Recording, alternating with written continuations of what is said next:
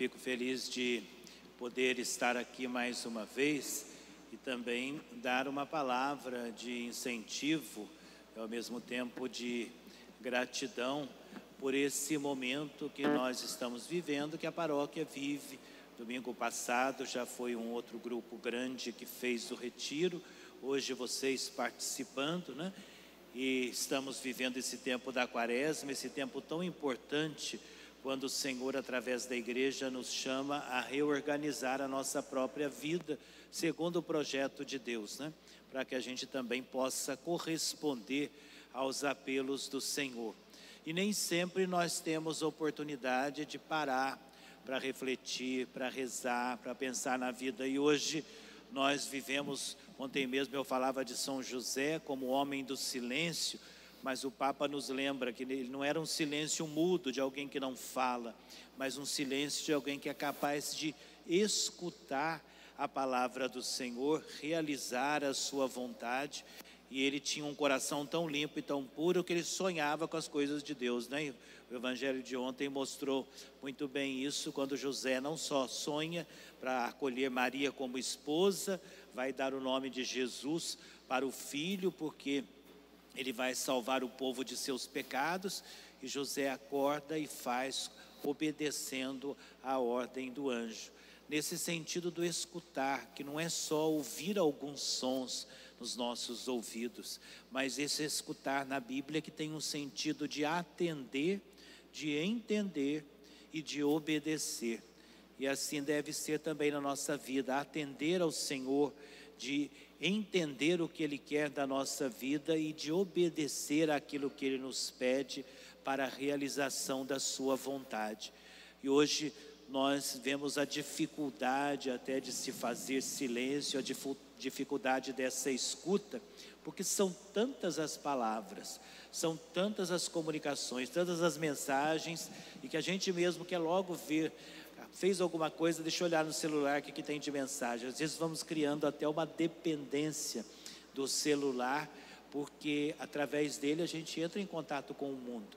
Mas escutamos tantas vozes, escutamos tantas mensagens e às vezes não damos tempo, não fazemos silêncio para escutar a voz de Deus, para escutar aquilo que Ele quer para a nossa vida, os frutos que Ele espera que a gente produza segundo a vossa vontade.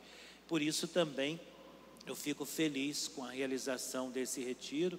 O Padre André falou, falei, então eu vou dar uma passada lá para dar uma palavra, manifestando esse incentivo, cumprimentando a vocês, ao Padre André, todos aqueles que estão organizando e realizando esse momento, para que a quaresma tenha de fato ainda mais esse toque de escuta, de reorganização da própria vida, de buscar fazer a vontade do Senhor através daquilo que Ele vai nos pedindo, escutando a Sua palavra. Nós já estamos na metade da quaresma, então desejo que esse retiro seja também mais uma oportunidade para que essa outra metade da quaresma seja vivida com mais intensidade na escuta da palavra de Deus, numa oração mais atenta e intensa, participando de encontros, das reflexões, de tudo aquilo que a própria paróquia oferece e que assim a gente esteja com o coração mais aberto para a prática da caridade. Tudo isso deve ser em favor do nosso irmão. E lembrando que no próximo dia 25, o Papa tem pedido para nós rezarmos, mas a uma hora da tarde aqui no Brasil, cinco horas da tarde em Roma, ele vai fazer a consagração da Ucrânia e da Rússia ao Imaculado Coração de Maria, pedindo que todos nós estejamos em comunhão, acompanhando pela televisão e que possamos estar em oração de modo especial nesse dia. Ele tem pedido para rezarmos todos os dias pela paz, para que esse conflito possa ser resolvido e tantas vidas não sejam perdidas por causa desse conflito, num gesto egoísta de busca de poder. Então, que a gente possa também estar rezando nessa intenção, procurando viver esse momento como igreja que também pede, intercede ao Senhor dentro desse momento. E na nossa diocese estamos vivendo também outro momento de graça no dia 24 de abril, né, nós vamos celebrar os 130 anos da criação da nossa diocese e nesse dia vamos ordenar sete seminaristas diáconos, um deles está residindo aqui, né? Vamos ordenar sete diáconos que depois serão ordenados padres e tudo isso como oportunidade, como sinal da graça de Deus agindo na vida da nossa igreja, agindo na vida e no coração daqueles que estão respondendo ao chamado do Senhor. Nós vamos fazer ordenação às três horas da tarde, lá na paróquia do Pacheco, celebrando 130 anos e celebrando também a ordenação. Então, tudo isso é motivo para louvar, bendizer e agradecer ao nosso Deus. Que assim possamos estar continuando a nossa caminhada, ainda com as máscaras, procurando por uma questão de segurança, né?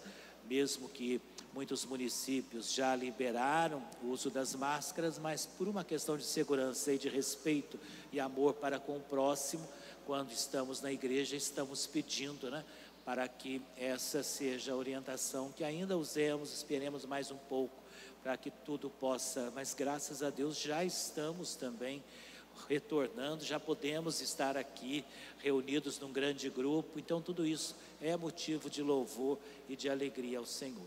Então que vocês possam continuar nessa, nessa tarde, né, a celebração da missa e depois na parte da tarde, nessa busca de escutar a vontade de Deus e responder também com muita generosidade aos apelos do Senhor.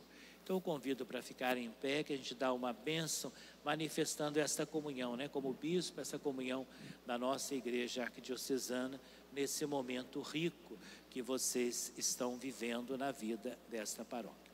O Senhor esteja convosco. Senhor nosso Deus, fonte origem de toda bênção, derramai sobre vossos filhos e filhas a bênção da paz, da saúde, da alegria, da esperança e do amor, para que na escuta da vossa palavra e no desejo de servir a comunidade e aos irmãos, cresçam sempre mais na prática do amor fraterno.